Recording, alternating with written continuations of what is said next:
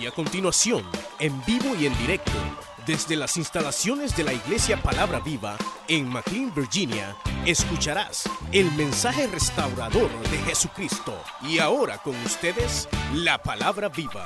Y respondiendo a Jesús dijeron, no sabemos.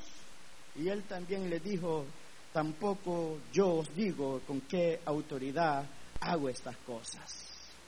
Vamos a orar por la palabra, por estas peticiones que tenemos acá y nos unimos, hermanos, en esta hora con toda autoridad del Señor.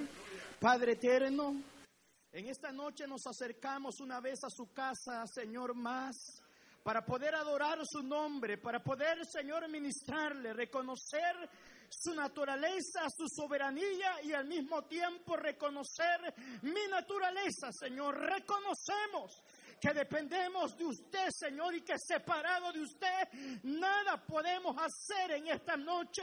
Hemos venido, Señor, a darle la honra, la gloria que usted siempre merece, Padre. Y en esta hora, Señor, le pedimos que usted nos hable, le pedimos que nos enseñe, que nos revele, Señor. Padre, la palabra, Señor, que hemos leído es una palabra, el cual, Señor, creemos que nos edificará en esta hora. Y le pedimos que lleve fruto desde ya, Señor, y que cumpla el propósito con la cual usted le envía. Oramos también al mismo tiempo, Señor, por estas peticiones que lleguen a este púlpito, Padre, por la hermana Yesenia, Señor, por sanidad. También, Padre, ponemos esta petición en tus manos en esta hora, sabiendo que la enfermedad no tiene el poder. El poder no lo tiene la enfermedad. El poder no lo tiene el pecado. El poder está en la sangre preciosa derramada en la cruz del Calvario, por la cual tenemos sanidad. Y esa es la sanidad que hoy predicamos con seguridad, que por la sangre de Jesús hay poder para ser sanados aquel que cree, todo le es posible. Y en esta hora encomendamos a esta hermana en sus manos, Señor, para que usted pueda obrar conforme a la voluntad y propósito suyo, Señor. También nos unimos, Señor, por María Lorena Chacón, que tendrá una cirugía mañana, Padre. En esta hora ponemos a su sierva, Señor, bajo su dirección, bajo su mano poderosa, Señor, quien está en sus manos. Nadie, nadie, nadie, absolutamente nadie podrá arrebatarla de sus manos porque no estamos solos, no estamos huérfanos. Mi vida no está a la deriva, mi vida está protegida por esa mano poderosa de nuestro Señor que está a nuestro lado. Aún la Biblia dice, hay ángeles que acampan alrededor de aquellos que les temen y los defiende, dice su palabra. En esta noche la gloria es suya, Padre.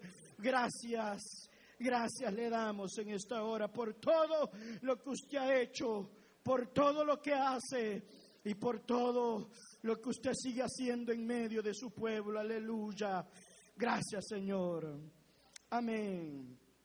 Y amén. Pueden sentarse, hermanos. A la luz de esta lectura muy conocida que hemos leído y que hemos tomado por base para nuestra enseñanza, queremos hablar acerca de la autoridad divina. Hablar, hermanos, quiénes somos en Dios y qué verdaderamente debe, hermanos, identificar a aquellos que Dios ha llamado. Creo que el enemigo se aprovecha cuando uno no reconoce la identidad que Dios ahora nos ha dado. Porque muchas veces nosotros nos miramos con ojos, hermanos, de derrota. A veces miramos nuestras limitaciones y no reconocemos quién verdaderamente nos ha llamado. El cual dice la escritura que nos ha trasladado de las tinieblas a su luz admirable. Creo que en estos días nosotros debemos reconocer que el enemigo siempre cuestionará la autoridad que el Señor nos ha dejado a la iglesia del Señor. Reconocemos, hermanos, que hay una confrontación de poderes y que en nuestros días más que nunca el enemigo sabe que ya es muy poco tiempo lo que le espera y él, hermanos, trata de detenerlos, pero yo quiero decirle algo. El enemigo no puede hacernos daño a menos que nosotros le abramos puerta y se lo permitamos. Porque ahora que ya no estamos en su reino, sino que hemos sido trasladados al reino de Dios, nosotros no le pertenecemos a Él, sino que le pertenecemos a Dios. Cuando hablamos de autoridad, los fariseos de este tiempo, Jesús empieza su ministerio y sabemos muy bien que la razón por la cual a él lo empezaron a cuestionar fueron por celos ministeriales. Porque siendo ellos la autoridad establecida por la organización de ese tiempo, Jesús lo reconocían como maestro, a pesar de que no estudió en sus institutos, no estudió en sus escuelas y no fue instruido por ellos. Cuestionaban entonces Jesús hermanos, la enseñanza, las predicaciones y la doctrina con la cual enseñaba. Pero el pueblo sabía que las enseñanzas de Jesús no eran enseñanzas de hombres, sino que eran enseñanzas que habían venido directamente del cielo para darlas al pueblo. Y cuando algo viene del cielo, eso vuelve a subir nuevamente a su presencia. Por eso cuando la alabanza ha descendido del cielo, subirá nuevamente hacia Dios para darle la gloria. Cuando la palabra descendido del cielo, nuevamente subirá hacia Dios para darle la gloria a Él. Y todo lo que nosotros hacemos que Dios nos haya dicho que hagamos sobre esta tierra para glorificarle y para darle siempre la honra a Él, siempre ese servicio subirá hacia Dios para darle la gloria a Él. Todo lo que nosotros hacemos ha sido diseñado para darle la gloria a Él. A Jesús lo confrontaron y le dijeron, ¿y tú? ¿Por qué haces estas cosas? ¿Y quién te dio esta autoridad? Haya una autoridad, hermanos, que viene de la organización. Viene una autoridad que viene por la posición que muchas veces se le delega a uno, pero hay otra autoridad que viene directamente del cielo, que viene a mente directa de Dios y esta autoridad viene certificada para poder ejercerla y la autoridad que Jesús estaba ejerciendo en este entonces no se la había dado el hombre, sino que se la había dado Dios directamente y no tenía que darle explicaciones a nadie para decir lo que estaba haciendo porque había sido enviado por Dios. Entonces, ¿De dónde proviene la autoridad? Sería la pregunta. Podemos decir que hay varios medios donde la autoridad viene. La autoridad viene por la unción. La autoridad viene por el poder del Espíritu Santo. Porque ese fue el objetivo cuando en el Pentecostés vino el Espíritu Santo. Jesús dijo, y recibiréis poder recibiríamos autoridad. La iglesia, hermanos, es un organismo a la cual Dios la ha bendecido con darle autoridad para que aún las puertas del infierno no puedan prevalecer en contra de ella. Aunque, hermanos, el enemigo trate de poner maldición en nuestras vidas, no podrá, porque hay una bendición superior, no del hombre, sino de Dios, que hace sostener, que hace prevalecer a la iglesia en victoria. Por lo tanto, hay una autoridad de parte de Dios sobre nuestras vidas. Ahora, para que Dios derrame esa autoridad, quiero hablarles de algo Quiero hablarles, por ejemplo, en Génesis aparece que Dios le da a Adán autoridad para poder sojuzgar sobre toda la tierra. Le dio poder, le dio autoridad para poder sojuzgarla. Ahora, yo pienso que hizo Adán para poder tener esta autoridad. Según algunos eruditos creen que uno de los privilegios que tuvo Adán es que él no tuvo que nacer de mujer, sino que él fue creado, se cree, como aproximadamente una edad de como de 30 años. Él no tuvo que aprender, él no tuvo que lidiar, a él se le delegó y se le dio autoridad para poder ejercerla sobre todo sobre la tierra. Pero la realidad es de que cuando la Biblia menciona que Adán fue creado así, yo me imagino y pienso que Dios no puede delegar autoridad sobre algo que no tenga madurez espiritual. Por eso usted va a ver que Adán siempre, hermanos, a él se le dio todo, pero hasta que a él se le dio responsabilidades, se le dio también autoridad a él. Mientras él no había caído y estaba en comunión con Dios, la autoridad de Dios estaba sobre su vida. Lo que Adán decía, Dios lo aprobaba porque él estaba en relación con Dios y él estaba seguro que lo que él estaba haciendo es lo que Dios le estaba mandando que hiciera. Estaba con una seguridad, no tenía que andar, hermanos, pidiendo aprobación por Dios porque lo que Adán decía, eso así era. Adán ponía nombre al animal y así quedaba con ese nombre. Había autoridad. En cambio, cuando meditamos en la vida de Jesús, es muy diferente. Porque Él tiene que aprender. Nace, camina, crece. Y Él aprende obediencia al Padre. Él aprende obediencia al Señor. Como Dios, Él era Dios. Y yo digo, ¿qué puede aprender a Dios o qué se le puede enseñar a Dios, verdad? Pero tenemos que distinguir que cuando Él vino, no vino como Dios, sino que vino como hombre. Y Filipenses capítulo 2 establece que dice que Cristo como hombre tuvo que aprender obediencia delante del Padre. Y cuando Él aprende obediencia, Él empieza a sujetarse en todo a Dios de lo que Él hacía. No podemos tener autoridad sobre nuestras vidas si nosotros no hemos aprendido, hermanos, a someternos a Dios. No podemos tener autoridad y es una de las razones por la cual muchas veces la autoridad no se refleja en la mayoría de hermanos porque no quieren estar sujetos y no se someten a las autoridades, a Dios y por lo tanto, hermanos, difícilmente caminamos bajo la autoridad de Dios. Muchos confundimos el poder. El poder es una cosa y la autoridad es otra.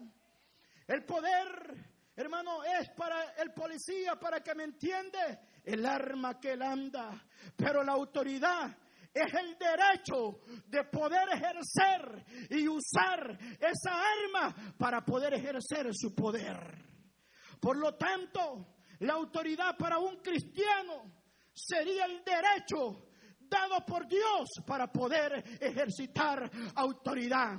Si Dios no ha dado ese derecho a un creyente para ejercer la autoridad, él entonces no está en la verdadera voluntad de Dios.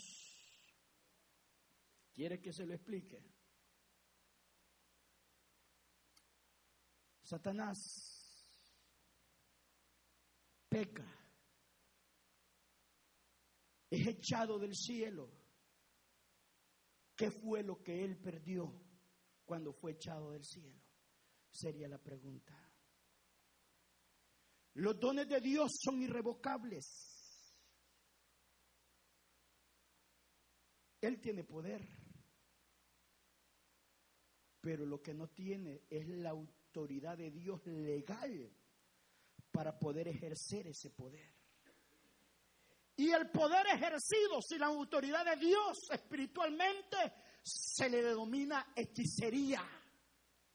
Porque hacer algo que Dios no te ha mandado pareciera ser algo inocente, pero a la vista de Dios no es algo inocente. es algo grave delante de Dios. Se recuerden de aquellos sacerdotes que ofrecieron fuego extraño a Dios y quisieron hacer lo que ellos querían y Dios los consumió y los mató. Pareciera ser que ahora rebelarse fuera algo inofensivo. Pareciera ser que ahora el no estar de acuerdo, hermanos, con lo que a veces se establece, parece que no está, hermanos, valorado como que fuera algo grave. Pero yo quiero decirle que algo que se haga sin la autorización de Dios es grave. Y esto es lo que estaban haciendo estos hombres. ¿Y tú por qué estás enseñando?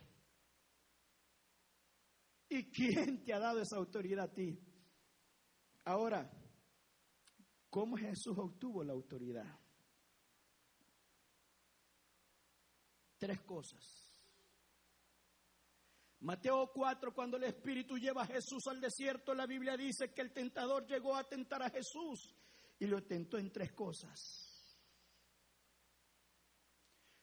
Lo tentó en la identidad si tú eres hijo de Dios,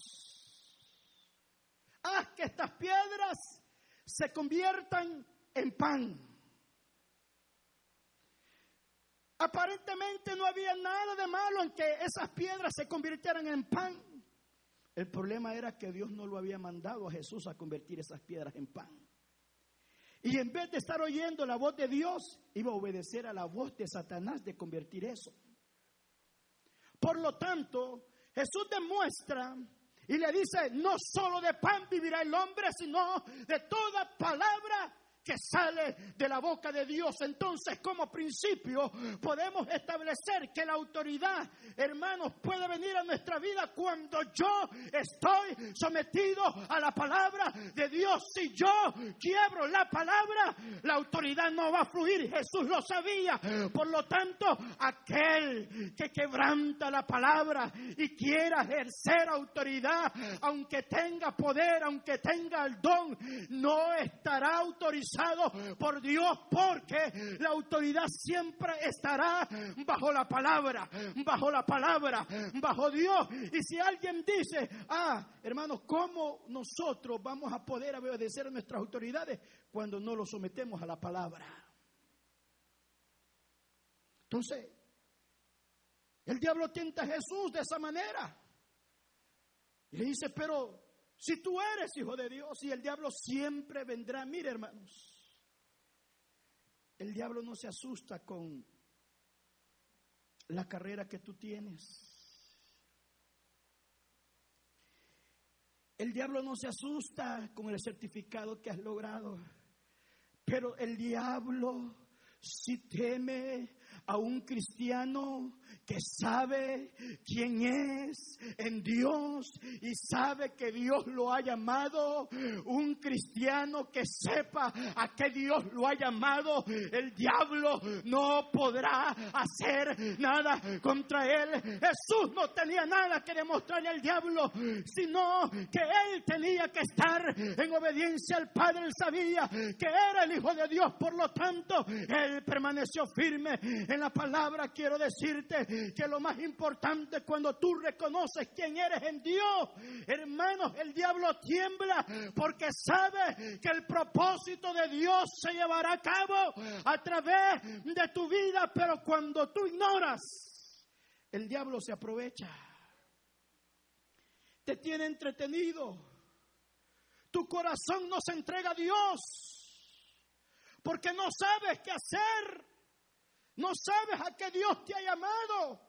Pero cuando tú entiendes como David, cuando llegó Samuel y empezó a derramar aquella unción sobre la cabeza de David, él supo entender que su vida de allí en adelante ya no iba a ser igual, sino que Dios lo estaba llamando para cosas grandes, para cosas mayores, para ya no estar con las ovejas, para pastorear ahora un pueblo grande y no pastorear animales, sino pastorear el pueblo de Dios. Y cuando alguien entiende para qué Dios lo ha llamado, hermanos, entonces el diablo sabe, hermanos, que con eso hay que tenerle cuidado. El diablo no tenía cuidado de estos fariseos. Ellos estaban entretenidos enseñando sus interpretaciones acerca de la ley. Ellos estaban entretenidos interpretando la palabra como a ellos les parecía. Porque sabe que cuando alguien se revela, verdaderamente lo que quiere decir es, es como el humanismo. Querer hacer como a mí me parece. Ya no quiero ser dirigido por Dios, sino voy a hacer las cosas como yo creo que se deberían de hacer, separado de Dios. Nada podemos hacer. Tenemos que estar caminando sobre la palabra obedientemente y entonces veremos la gloria de Dios movida. Hermanos, porque muchas veces pensamos, mire, esto es algo tremendo y algo profundo. Hermanos, cuando alguien, cuando alguien Verdaderamente en el caso de Satanás lo que él perdió fue la autoridad. Él tiene poder.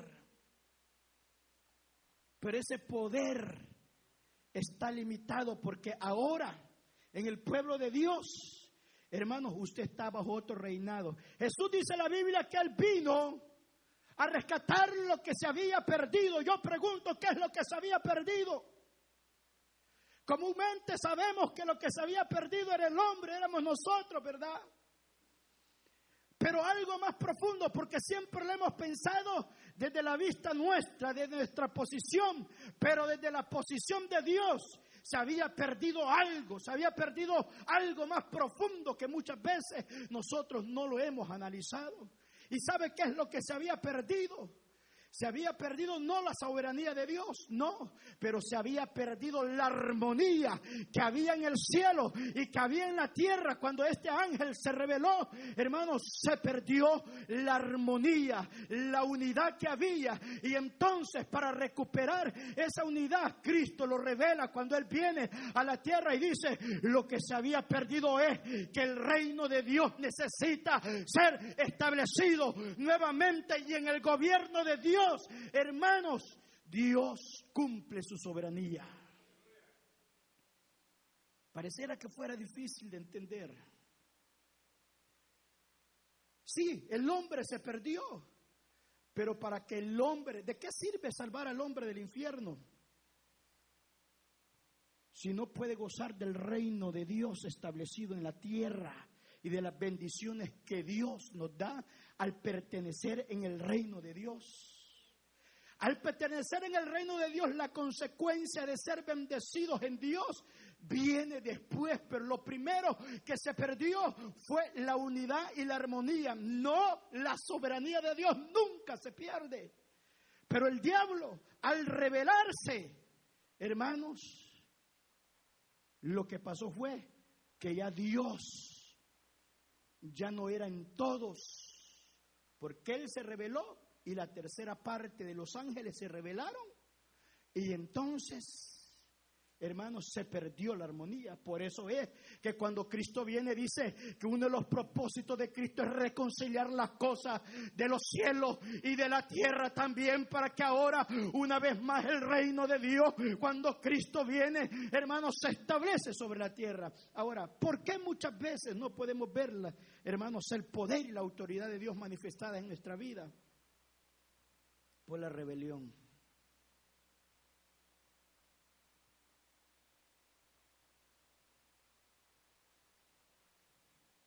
Es como en los matrimonios. Cuando el hombre no es el hombre y la mujer no es la mujer, dentro del matrimonio lo que se rompe es la armonía al romperse la armonía, allí no puede habitar Dios. Donde hay pleitos y contiendas, allí no puede morar Dios. Pero cuando el hombre es hombre y la mujer entiende que el rol de ella no es como comúnmente la mujer cree, que es cambiar a ella al hombre, y deja al hombre cumplir el rol que Dios le ha dado de ser cabeza dentro del hogar y la mujer cumple el rol de ser la ayuda de ese hombre, entonces, hermanos, eh, allí fluye la armonía y muchas veces pensamos por qué los hijos se rebelan, porque muchas veces se ha revelado a la autoridad establecida por Dios en el hogar.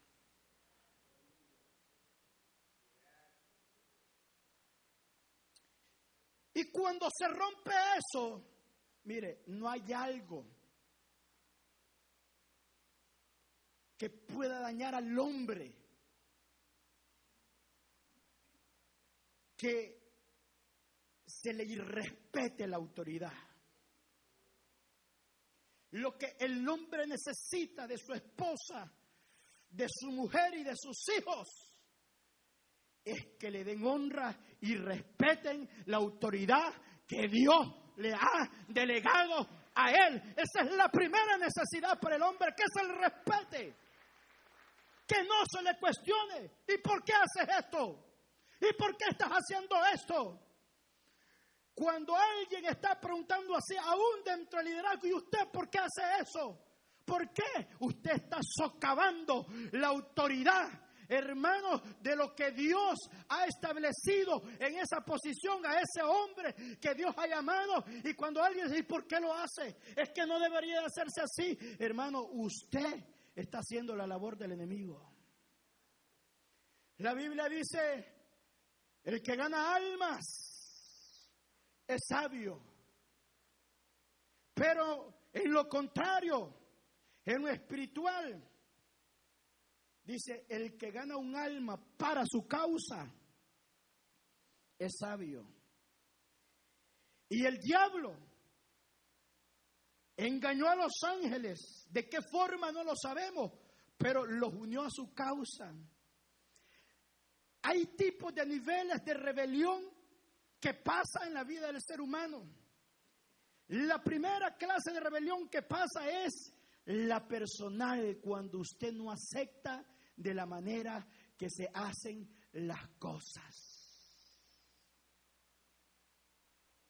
¿Se recuerdan los que se rebelaron en contra de la autoridad de Moisés?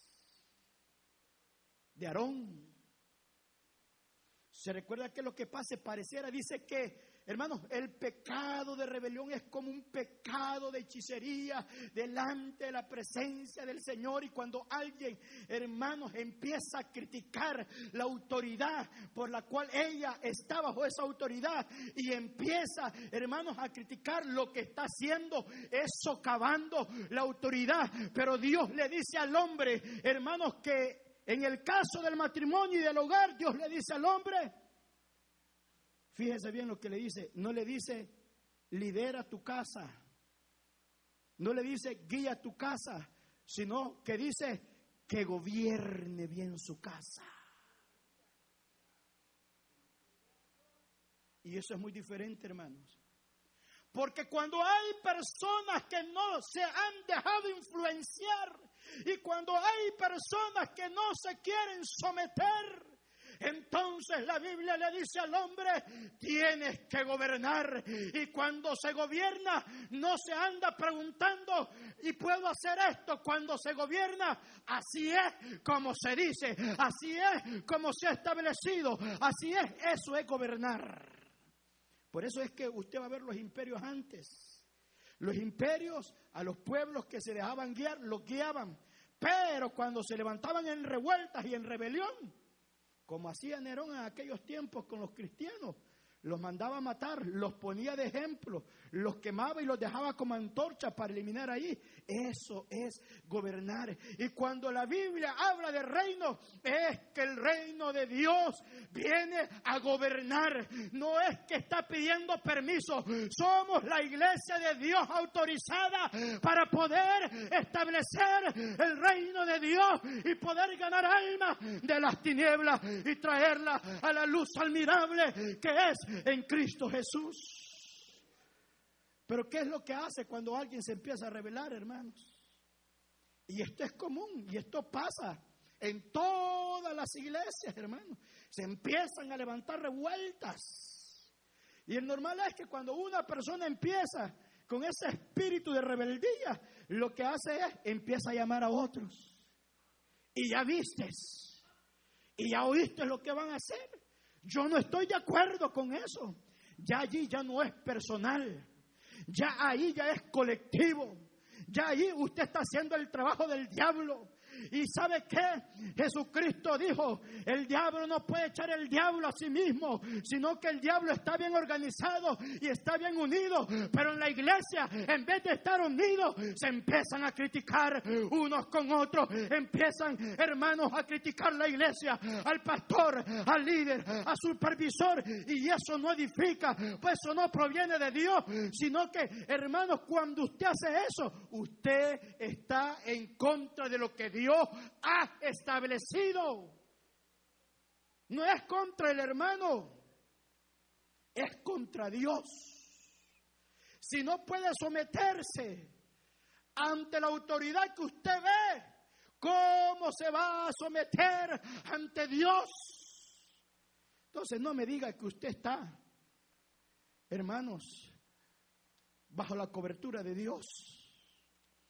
Hay una palabra que me impacta cuando Dios le habla a Jeremías y le dice a Jeremías, Jeremías, si te convirtieres de todo tu corazón, tú vas a ser mi boca.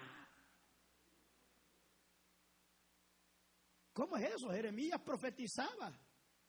Ay, hermano, es que hay áreas las cuales no las queremos entregar todavía es que cuando alguien no ha entendido el llamado de Dios, hace lo que a él le parece y lo que él quiere. Como en el tiempo de los jueces, hacían lo que a ellos les parecía, porque no había autoridad, no había nada, se habían revelado y por eso estaban como estaban. Pero cuando Cristo viene, hermano, Cristo viene para establecer una armonía, una unidad, para que el poder de Dios pueda fluir en una iglesia, se necesita la autoridad a través de la armonía.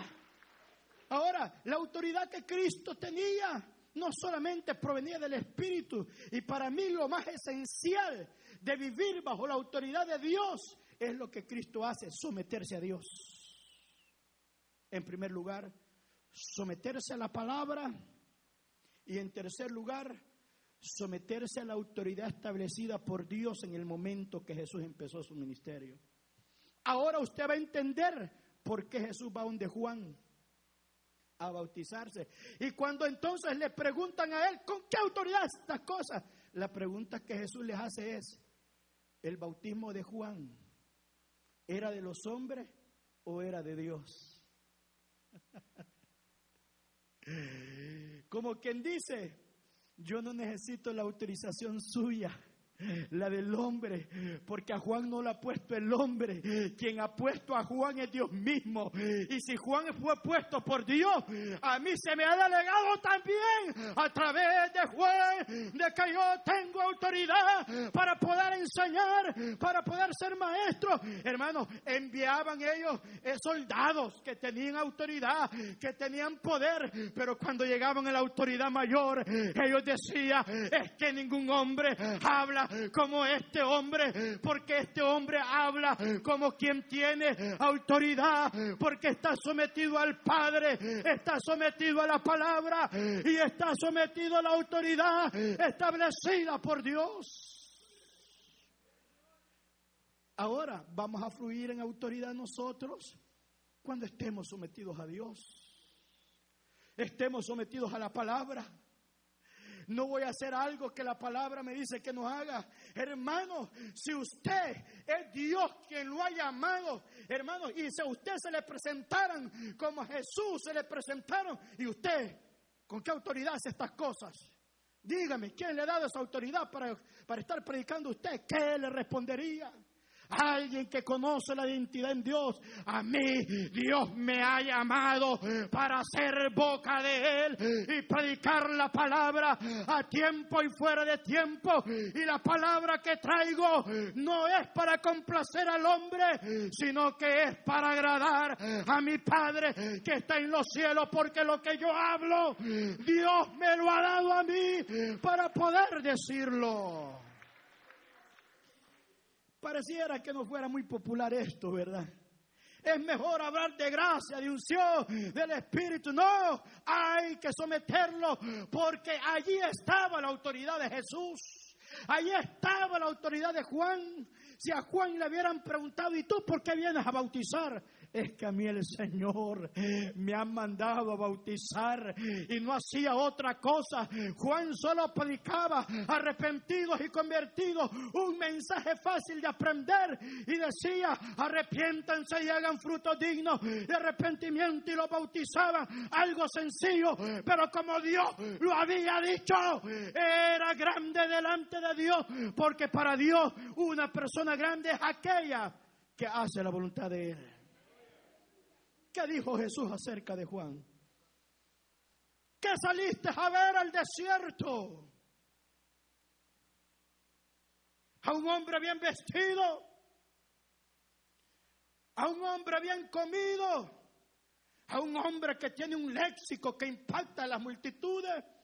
No, dijo, ciertamente yo digo que todo hombre que ha nacido de mujer, el más grande ha sido Juan. Y Juan no hizo milagro, Juan no hizo prodigio grande, Juan solo hizo lo que Dios le había mandado hacer. Lo que te quiero decir es que si Dios te ha mandado a estar en la cocina y fue Dios quien te mandó, dale, dale, dale, porque ha sido Dios. Si Dios te ha mandado a limpiar el baño, dale porque ha sido Dios. Y si Dios te ha mandado a que te levantes a predicar la palabra, te tienes que levantar. Y Dios le dice a Jeremías, Jeremías, no digas eres un niño, porque yo antes que naciese, yo te había dado por profeta. Es posible que tengas otro oficio, pero yo te digo, desde antes que naciese, tú eres mi profeta y yo no voy a mandar a otro, sino que te voy a mandar a ti es que otro es mejor que yo. Señor, manda a mi hermano Aarón. Él puede hablar mejor que yo. Moisés, irás tú. E irás con la vara. Como señal de autoridad que yo te he dado. Y cuando te presentes delante de Faraón, tú le dirás, el gran yo soy me envía. Y esto es lo que te manda de hacer. Y pum, tira la vara la señal de autoridad. Hubo una confrontación de poderes porque el faraón palmió las manos y llegaron unos brujos. Hannes y Hamber, dice Pablo, le da los nombres que también tiraron sus varas, pero la vara de Moisés eh, dice que comió la serpiente de ellos y pudo prevalecer, aunque haya confrontación, hay victoria ya dada a la iglesia para poder vencer. El diablo no tiene potestad sobre ti, sino la única que tú le puedas dar a él cuando tú abres puertas. Resistid al diablo, dice Pedro y Él huirá de vosotros. Tienes autoridad.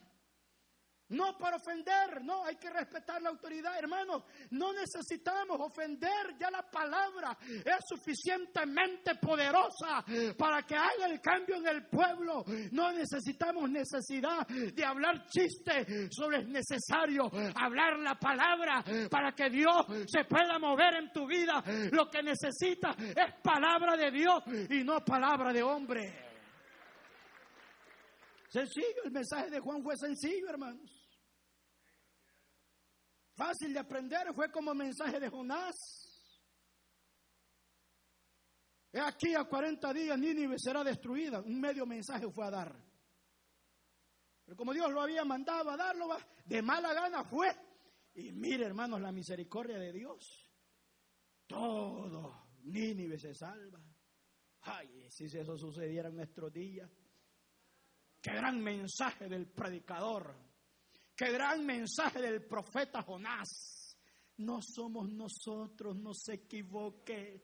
Esto no se trata de mí, esto no se trata de usted, esto se trata de Dios, de darle la gloria, la gloria, la gloria, la gloria, la gloria, la gloria a Dios. No se trata de enaltecer a un hombre, se trata, hermano, lo más importante. En el culto, discúlpeme, no soy yo, no es usted, no es el amigo, es que Dios esté presente en medio del pueblo para que Él pueda hacer algo en medio de nosotros.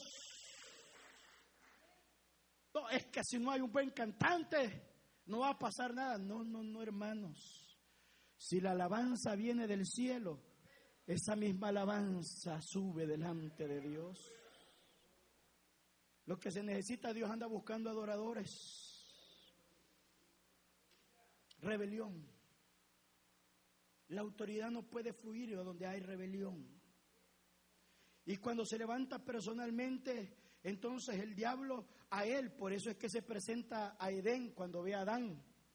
Porque la rebelión de él sucedió antes de Adán. Adán no sabía nada. Oiga bien.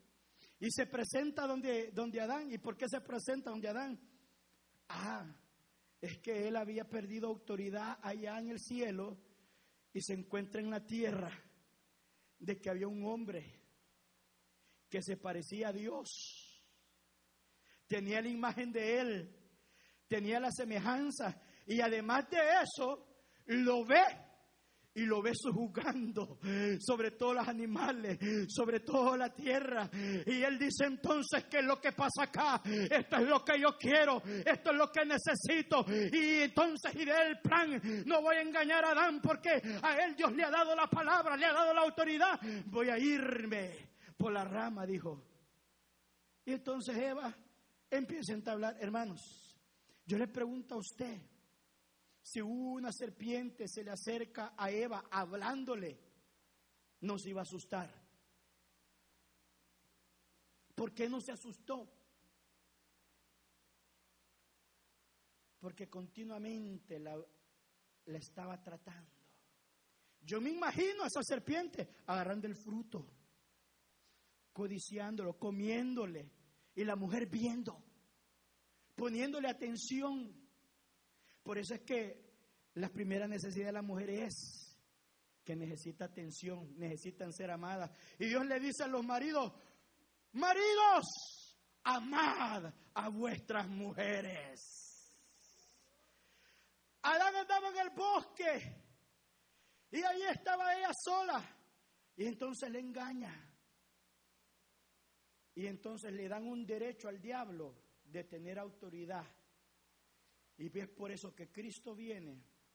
Y sabe qué fue lo que el diablo introduce como hablando un poco más profundo.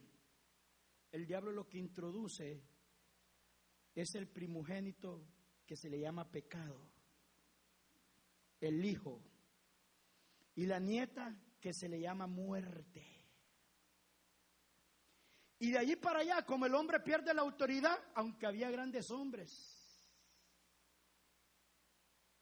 no podían hacer nada bajo, porque estaban bajo el dominio de él ya. Pero cuando nace Jesús y trató de matarlo a los primeros años de vida y no pudo. Y ya luego cuando él empieza su ministerio a los 30 años y llega, a este me lo voy a comer como me comía Adán.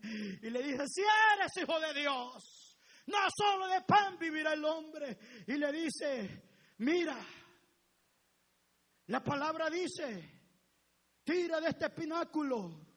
Porque la palabra dice, sus ángeles mandará cerca de ti para que tu pie no tropiece. Y Jesús le dice, sí, pero la palabra también dice, no tentarás al Señor tu Dios. Y entonces, hermanos, el diablo sabía, esto no está fácil, esto no está fácil. Y luego le dice, mira, voy a tirar mi último cartucho. Le presentó todos los reinos y le dice a Jesús, todos estos reinos y la gloria de ellos te lo daré porque a mí se me ha dado y yo lo doy a quien quiero, dijo. Y entonces le dijo, si postrado tú me adorares. Y le dice Jesús, solo tu Dios adorarás y a solo a Él servirás. Y le dijo, vete de mí, Satanás, porque conmigo no vas a poder. Y lo más tremendo que en la cruz, cuando Cristo muere y resucita, lo que Él mata es el Hijo de Satanás, el pecado. Quita el pecado. Y ahora también cuando Él resucita el tercer día, a la nieta llamada muerte, le dice a la muerte, no vas a poder retenerme, porque el tercer día Él se levantó de la tumba y la muerte ya no tiene y poder sobre el cristiano, porque Cristo ha vencido ha vencido, ha vencido. Y ahora Él te dice a ti, si yo he vencido, tú también vencerás. Entonces, ¿por qué anda caminando, caminando cabizbajo? ¿Por qué no quiere servir? ¿Qué le está pasando? Dios nos ha dado autoridad a nosotros. Mientras caminas en obediencia a Dios y estés sujeto, aún en los matrimonios le dice, eh, mire, no estén enojados para que no hayan tropiezos en nuestras oraciones. La oración te da autoridad también, pero cuando no hay armonía, la oración se detiene. En el Pentecostés el Espíritu Santo cayó no era porque era Pentecostés, hermanos.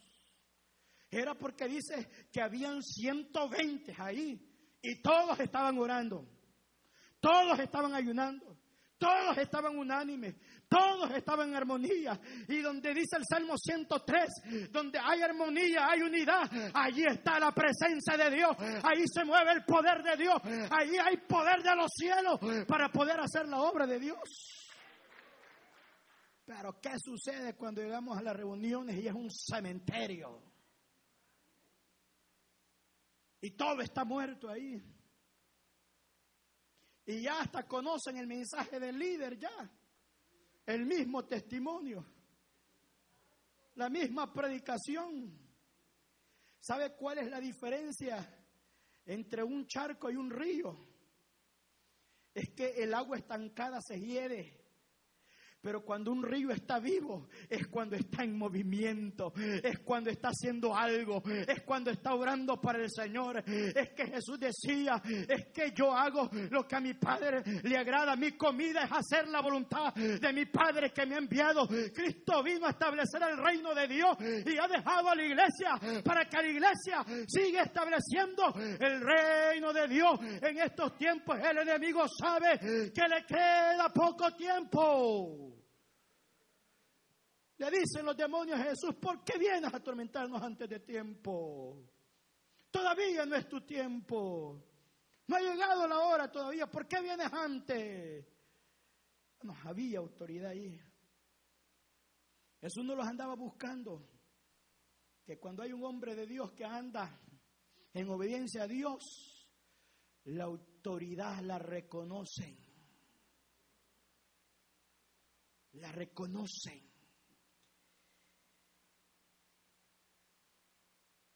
Tercer tipo de nivel y la más peligrosa de rebeldía es cuando la persona, estando en rebeldía, está callada y no lo dice.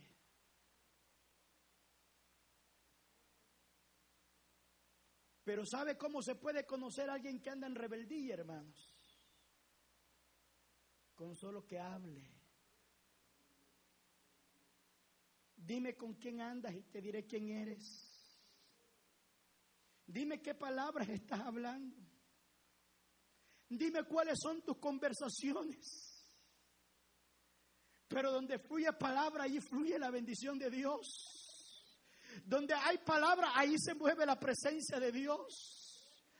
Cuando eso sucede, usted lo que tiene que cortar es confrontar con la palabra profética del Señor al pueblo y enseñarle que en rebeldía no se puede crecer en la obra de Dios. Por eso muchos no se levantan. Porque no quieren entregarse de todo corazón. Salmo 103, versículo 7 dice, Dios notificó a Moisés sus caminos y al pueblo de Israel sus obras. Hay mucho pueblo que solo está viendo obras, obras, andan corriendo de aquí para allá, pero no conocen a Dios. Andan corriendo de aquí para allá, pero no tienen intimidad con Dios. Mire, si este salmo hubiera dicho, porque Dios notificó a Moisés sus caminos y sus obras y a Israel también, yo le creía, pero hace una distinción y dice, a Moisés notificó los caminos, pero a Israel solamente sus obras. Por eso es que el pueblo siempre andaba en rebelión. Porque solo caminan haciendo de aquí para allá, pero con Dios no hay intimidad. Primer principio para un servidor, para un predicador, yo quiero que entienda esto. Si usted lo entiende, yo me voy satisfecho. es de que usted primero ministre en la presencia de Dios y después ministre al pueblo. Porque el primer mandamiento para el hombre que es llamado por Dios es obedecer a Dios primero y después bendecir el pueblo de Dios. El pueblo le decía a Moisés, sube tú Moisés, sube tú al monte. Y cuando él bajaba a estar en la presencia, ni podían verlo. La presencia de Dios se reflejaba en su rostro y tenía que cubrirse porque el pueblo no lo resistía. Los más valientes se quedaban a las faldas nada más. Por eso que cuando Moisés subía, se podían hacer becerros de oro, se perdía. Nomás saliendo, no conocían a Dios. Se lo voy a explicar. Jesús dijo, ya no os llamaré siervos. ¿Qué dijo Jesús? ¿Cómo les iba a llamar? Les llamaré amigos, porque el siervo no sabe lo que hace su Señor, pero el amigo sí sabe lo que hace su Señor. Al pueblo le hablaba por parábolas, pero a los amigos de él le decía, esto es lo que significa estas parábolas. El sembrador es el Señor, la semilla es la palabra, los, las tierras son los tipos de corazones que hay, así hay tipos de corazón. Hoy presenta los cuales Dios les está llamando a dejar su rebeldía y que se entregue de todo corazón al Señor, se vuelquen de todo corazón porque una vez que te vuelques de todo corazón, entonces empezará a fluir la bendición de Dios sobre tu vida. Siempre en la vida de un Moisés va a haber un faraón. Siempre en la vida de un David va a haber un Goliat y siempre en la vida de un Elías habrá una Jezabel.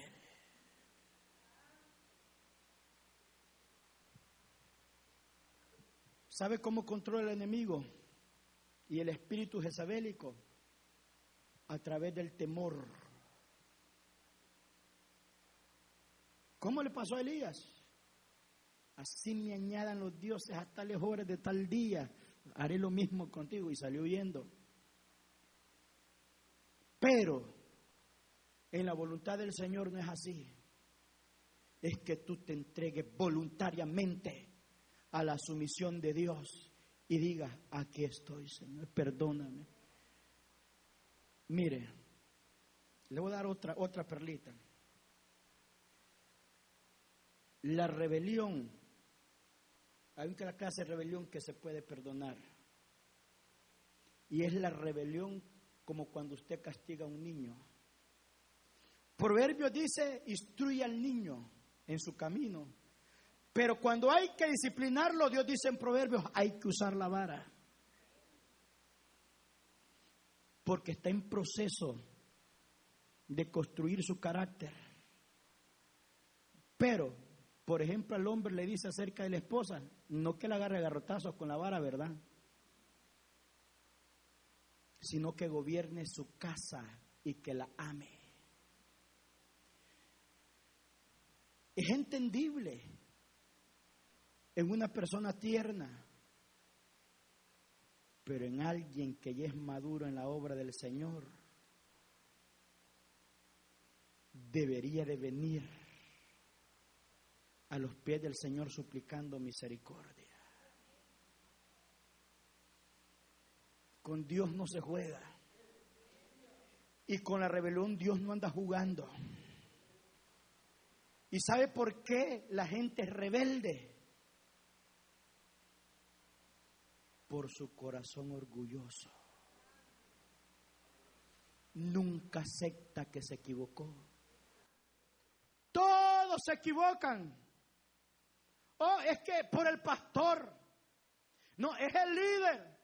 No, es el hermano. No, hermanos. La raíz de todos los males Dice, hasta que se halló maldad en ti, la iniquidad. El misterio de la iniquidad y de la rebelión es un misterio difícil de entender. Pero, hasta que del corazón propio surge la maldad. De allí. ¿Y por qué? porque no reconoce. ¿Qué quería Satanás? Dice, yo quiero ser igual a Dios, quiero poner mi trono allá. No aceptaba el orden establecido divino por Dios. Y ese es el problema que hoy tenemos dentro de las iglesias, que no aceptan el orden como Dios lo ha establecido y piensan y dicen, no, de esta manera es mejor. Y es por eso que eso es lo que sucede dentro de las congregaciones. ¿Cuál es la verdadera autoridad entonces? Cuando usted está obedeciendo al Padre, a la palabra y a las autoridades, el diablo no tendrá nada malo que decir de vosotros. No podrá acusarlo y no podrá decir nada. Así es que yo invito en esta noche, si hay alguna persona, de aquellos que todavía no se han puesto a cuentas con Dios, de los amigos que nos visitan. Usted escuchó el mensaje restaurador de Jesucristo desde las instalaciones de la iglesia Palabra Viva en McLean, Virginia. Si este mensaje ha sido de bendición para su vida y necesita oración, contáctenos al teléfono 571-633-0469. 571-633-0469. Que Dios le bendiga.